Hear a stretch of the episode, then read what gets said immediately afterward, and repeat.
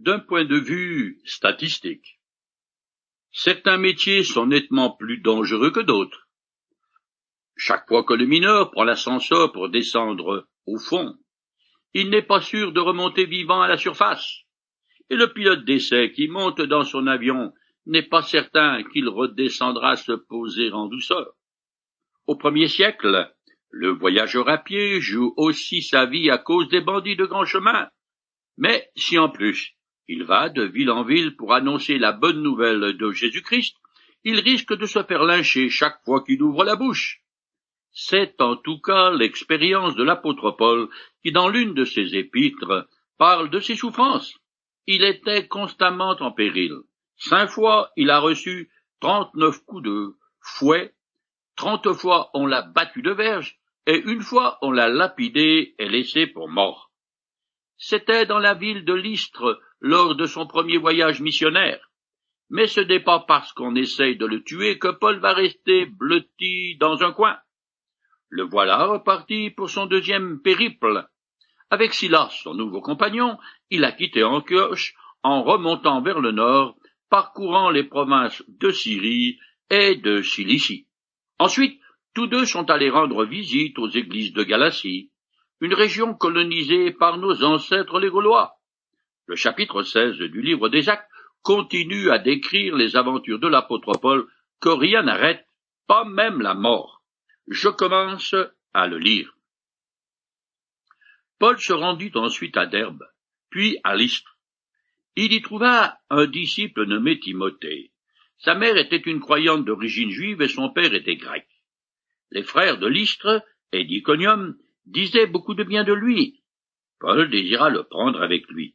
Il l'emmena donc et le fit circoncire par égard pour les Juifs qui habitaient dans ces régions, et qui savaient tous que son père était grec. Paul retrouva à Lystre Timothée. Il est probable qu'il l'a gagné à la fois lors de son premier voyage missionnaire, parce que dans l'une de ses épîtres, il l'appelle son fils bien-aimé. Sa mère s'appelle Eunice. Et a élevé son fils dès sa plus tendre enfance dans la connaissance des saintes écritures. Le père de Timothée est né païen, mais il est peut-être devenu prosélyte de la porte, c'est-à-dire qu'il a épousé la religion juive, mais sans être circoncis. L'apôtre veut prendre Timothée avec lui, car c'est un croyant solide. Mais il y a un problème. Étant de race mixte, il n'est pas cachère. Or, les Juifs à qui Paul veut annoncer l'Évangile seront offensés s'il est accompagné de quelqu'un qui n'est pas circoncis, alors que sa mère est juive. Il est probable que Timothée ne tenait pas tellement à prendre un coup de couteau, mais par amour pour le Seigneur, il est prêt à ce sacrifice. On trouvera peut-être que l'apôtre Paul fait de l'excès de zèle, mais c'est parce que nous ne comprenons pas ce que représente la circoncision pour les Juifs, étant donné qu'elle ne fait pas partie de notre arrière-plan culturel ou culturel. De plus, quand on considère la décision du Concile de Jérusalem, l'attitude de l'apôtre peut surprendre. Cependant, le débat ne portait pas alors sur la circoncision des moitiés juifs, mais des païens. Si les deux parents de Timothée avaient été grecs, il n'y aurait eu aucun problème. C'est afin de ne pas se faire claquer au nez la porte des synagogues et de ne pas perdre son temps à discutailler des rites et des lois que Paul circoncit Timothée. Par contre, il ne l'aurait jamais fait pour céder aux exigences des faux chrétiens issus du judaïsme qui considèrent la circoncision comme une condition de salut. Dans la situation présente, c'est donc par pragmatisme que Paul agit comme il le fait. Suite à cette démarche, l'équipe missionnaire pourra parler de la personne du Christ. Il faut garder à l'esprit que partout où Paul voyage, il va d'abord dans les synagogues. Or, Timothée ne pourrait pas y entrer s'il n'était pas circoncis. La conduite de Paul et de Timothée m'enseigne que dans la limite où je me sacrifie pas mes principes de vie chrétienne, je dois m'accommoder des préjugés des autres. L'apôtre lui-même observait certaines pratiques juives pour mieux s'identifier aux juifs qu'il voulait gagner à Jésus-Christ. Dans l'une de ses lettres, il écrit Car bien que je sois un homme libre à l'égard de tous, je me suis fait l'esclave de tous, afin de gagner le plus de gens possible à Jésus-Christ. Lorsque je suis avec les Juifs, je vis comme eux, afin de les gagner. Lorsque je suis parmi ceux qui sont sous le régime de la loi de Moïse, je vis comme si j'étais moi-même assujetti à ce régime, bien que je ne le sois pas, afin de gagner ceux qui sont sous le régime de cette loi. Paul, Silas et Timothée forment une équipe formidable. Maintenant, les voilà partis. Je continue le texte. Dans toutes les villes où ils passaient, ils communiquaient aux frères les décisions prises par les apôtres et les responsables de l'église de Jérusalem en leur demandant de s'y conformer. Et les églises s'affermissaient dans la foi et voyaient augmenter chaque jour le nombre de leurs membres. Avec ce nouveau compte-rendu, Luc termine une autre section de son livre. Partout où il va, Paul enseigne que le salut est uniquement dû à la grâce de Dieu en Jésus-Christ, sans y ajouter un rite quelconque. Je continue. Ils traversèrent la Galatie phrygienne, parce que le Saint-Esprit les avait empêchés d'annoncer la parole dans la province d'Agie. Parvenus près de la Missie, ils se proposaient d'aller en Bithynie, mais là encore, l'Esprit de Jésus s'opposa à leur projet. Ils sont partis de l'Istre en Lycoanie. De là, ils sont sûrement allés à Antioche de Pisidie, où Paul avait eu beaucoup de succès lors de son premier voyage. Après avoir traversé la Galatie, d'est en ouest, ils veulent continuer jusque dans la province d'Asie située dans le sud-est de l'actuelle Turquie et vers la mer Égée. Ils auraient alors pu annoncer l'évangile à Éphèse, la ville principale, mais Dieu ne leur permet pas. Alors ils vont en direction du nord-est et traversent la Phrygie et le pays de Galatie.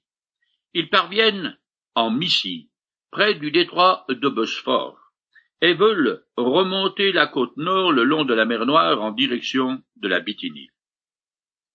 Mais là encore, ils sont arrêtés par l'Esprit de Jésus, une expression qu'on ne trouve qu'ici dans le Nouveau Testament. Le texte ne dit pas si ce sont des circonstances, une prophétie ou une vision qui leur ont dicté de ne pas aller dans ces différents lieux. Je continue. Ils traversèrent donc la Mysie et descendirent au port de Troas. Là, Paul eut une vision au cours de la nuit.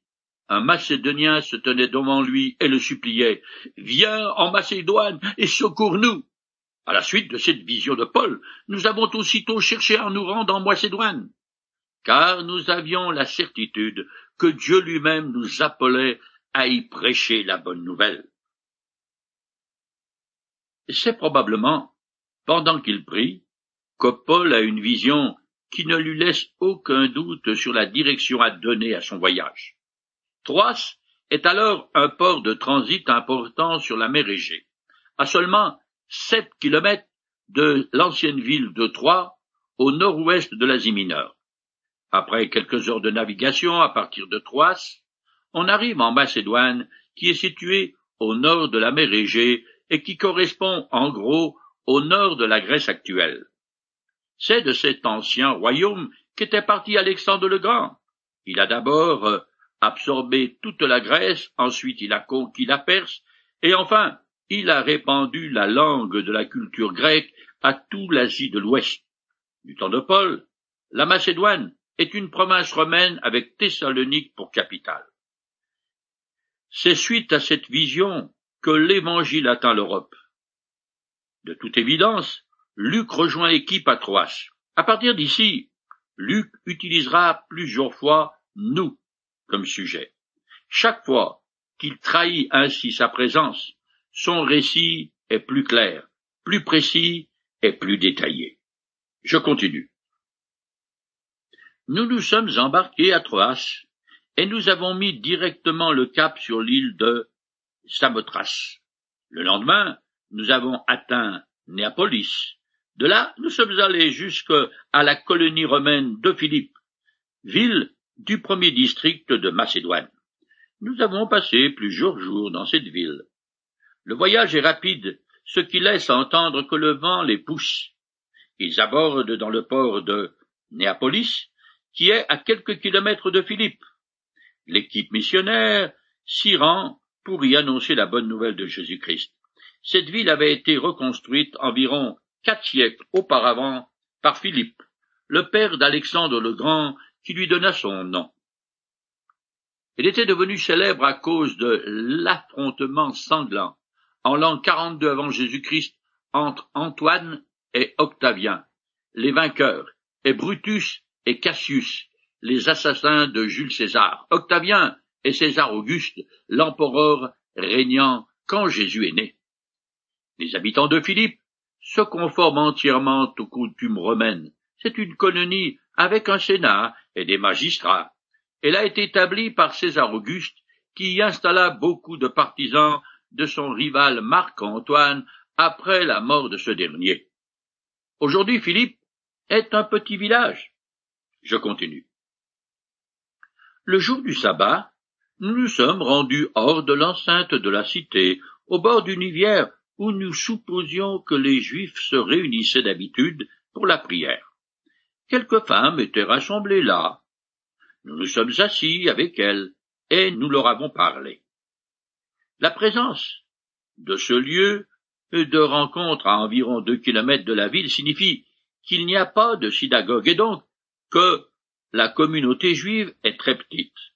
Quelques juifs pieux, en réalité des femmes, viennent au bord de la rivière pour adorer l'Éternel.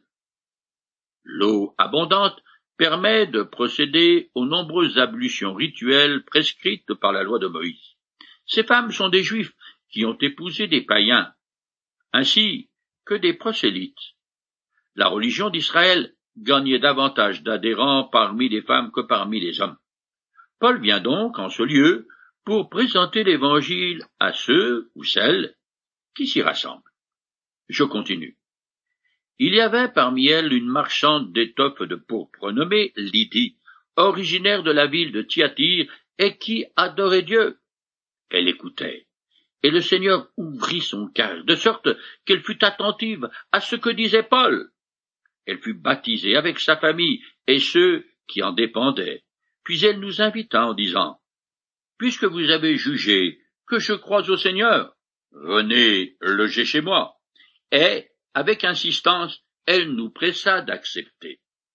Lydie est païenne, mais a adhéré à la foi juive et habite la ville de Philippe où, de toute évidence, les affaires sont prospères, puisque sa maison est suffisamment grande pour accommoder l'équipe missionnaire.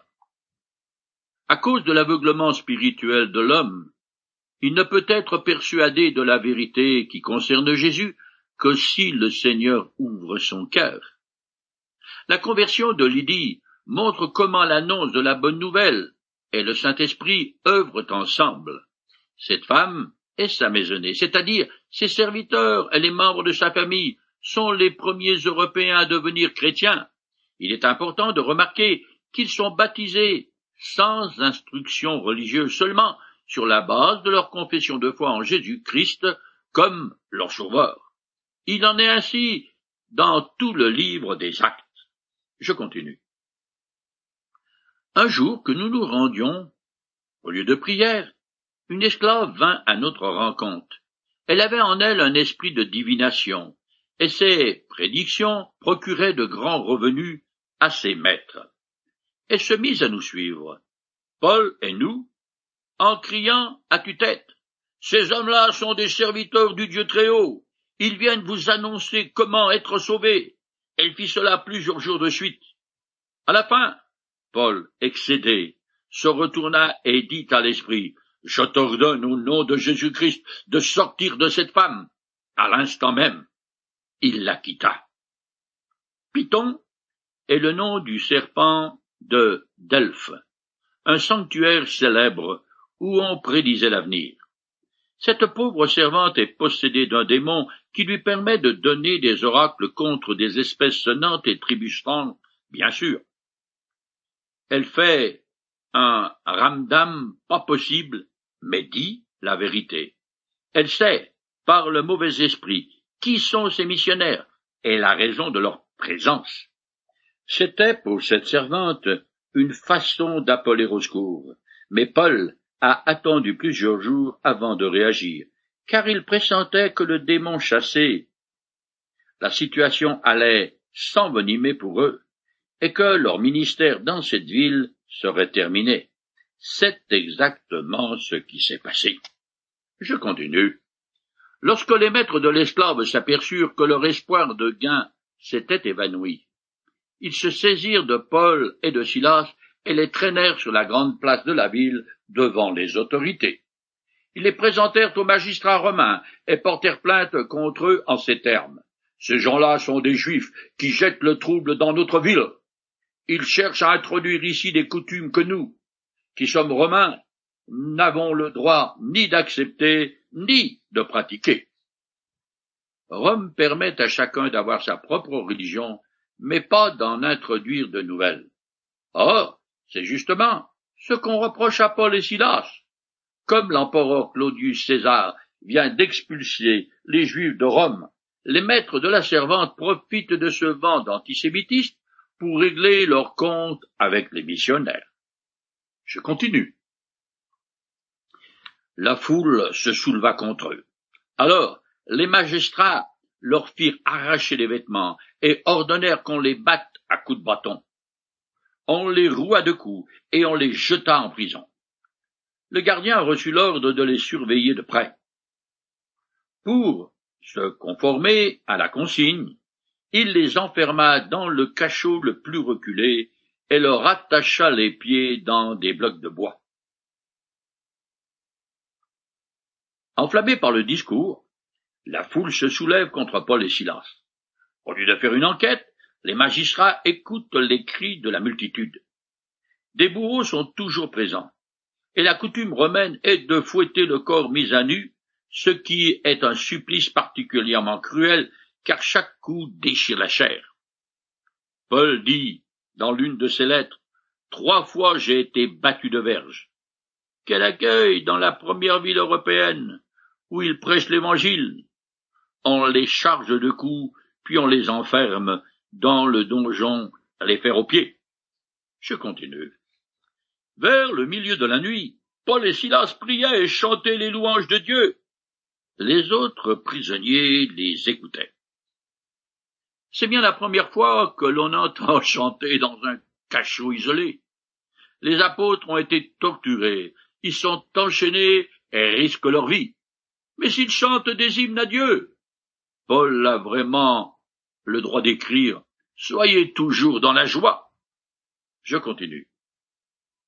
Tout à coup, un violent tremblement de terre secoua la prison jusque dans ses fondations. Toutes les portes s'ouvrirent à l'instant même, et les chaînes de tous les prisonniers se détachèrent. Le gardien se réveilla en sursaut et vit les portes de la prison grand ouvertes. Alors il tira son épée et allait se tuer, car il croyait que ses prisonniers s'étaient enfuis. Mais Paul lui cria de toutes ses forces Arrête, ne te fais pas de mal, nous sommes tous là. Les circonstances et la délivrance miraculeuse de Paul rappellent les expériences semblables de Pierre. Tout à coup, tous les prisonniers sont libres. Évidemment, le geôlier, qui est probablement un ancien officier militaire, pense que sa population carcérale a fait la belle. Ce qui veut dire qu'il sera exécuté. C'est la loi. Voilà pourquoi il veut mettre fin à ses jours, obéissant ainsi au code d'honneur romain. Mais Paul sauve sa vie afin de pouvoir sauver son âme. Par un autre prodige, au lieu de s'enfuir, les prisonniers ont imité Paul et Silas et n'ont pas bougé. Je continue. Le gardien demanda des torches, se précipita dans le cachot et, tremblant de peur, se jeta aux pieds de Paul et de Silas, puis les fit sortir et leur demanda Messieurs, que dois-je faire pour être sauvé Ébranlé par les miracles qui viennent de vivre, le geôlier voit en Paul et Silas des messagers de Dieu. De là, sa vénération et ce cri d'angoisse d'une conscience qui se sent perdue. Je continue. Crois au Seigneur Jésus, lui répondirent-ils, et tu seras sauvé, toi et les tiens. Et ils lui annoncèrent la parole de Dieu, à lui et à tous ceux qui vivaient dans sa maison. Alors même, en pleine nuit, le gardien les prit avec lui, lava leurs blessures, et fut baptisé aussitôt après, lui et tous les siens. Puis il fit monter Paul et Silas dans sa maison, leur offrit un repas, et se réjouit avec toute sa famille d'avoir cru en Dieu. À cause des émotions fortes qu'ils ont vécues, toute la maisonnée du geôlier est bien disposée à l'égard du message de la bonne nouvelle. Néanmoins, il est nécessaire de leur préciser en quoi elle consiste. Comme Paul et Silas sont couverts de blessures, de sang et de poussière, le geôlier s'empresse de penser leurs plaies. Mais ils ont d'abord annoncé le salut en Jésus-Christ, et ensuite seulement ils se sont fait soigner. Comme je me connais, j'ai peur que j'aurais fait l'inverse. Mais Paul et Silas sont corps et âme au service du Seigneur. Leur vie n'a de valeur que dans la mesure où elle leur permet d'accomplir leur mission. Dans la cour de la prison se trouvait un réservoir dans lequel se déversaient les eaux de pluie qui servaient aux usages domestiques. C'est là que leur gardien et sa maisonnée sont baptisés. Le texte ne mentionne que les adultes, parce qu'à cette époque, les enfants ne sont pas considérés comme des personnes à part entière. Ils ne comptent pas. Après le baptême, ils ont fait la fête dans la maison du geôlier, qui était attenante à la prison. Décopole et Silas ont la situation en main. Ils distinguent quatre mouvements dans l'ordre suivant. Ils annoncent l'évangile, ils se font soigner, ils baptisent des nouveaux croyants, et enfin, ils se réjouissent tous ensemble. Que ce soit dans une synagogue, au bord d'une rivière, ou dans une prison, Dieu est vraiment à l'œuvre avec puissance, et il se sert de Paul et Silas pour bâtir son Église. Malgré une hostilité persistante, la bonne nouvelle de Jésus-Christ fait son chemin dans les cœurs.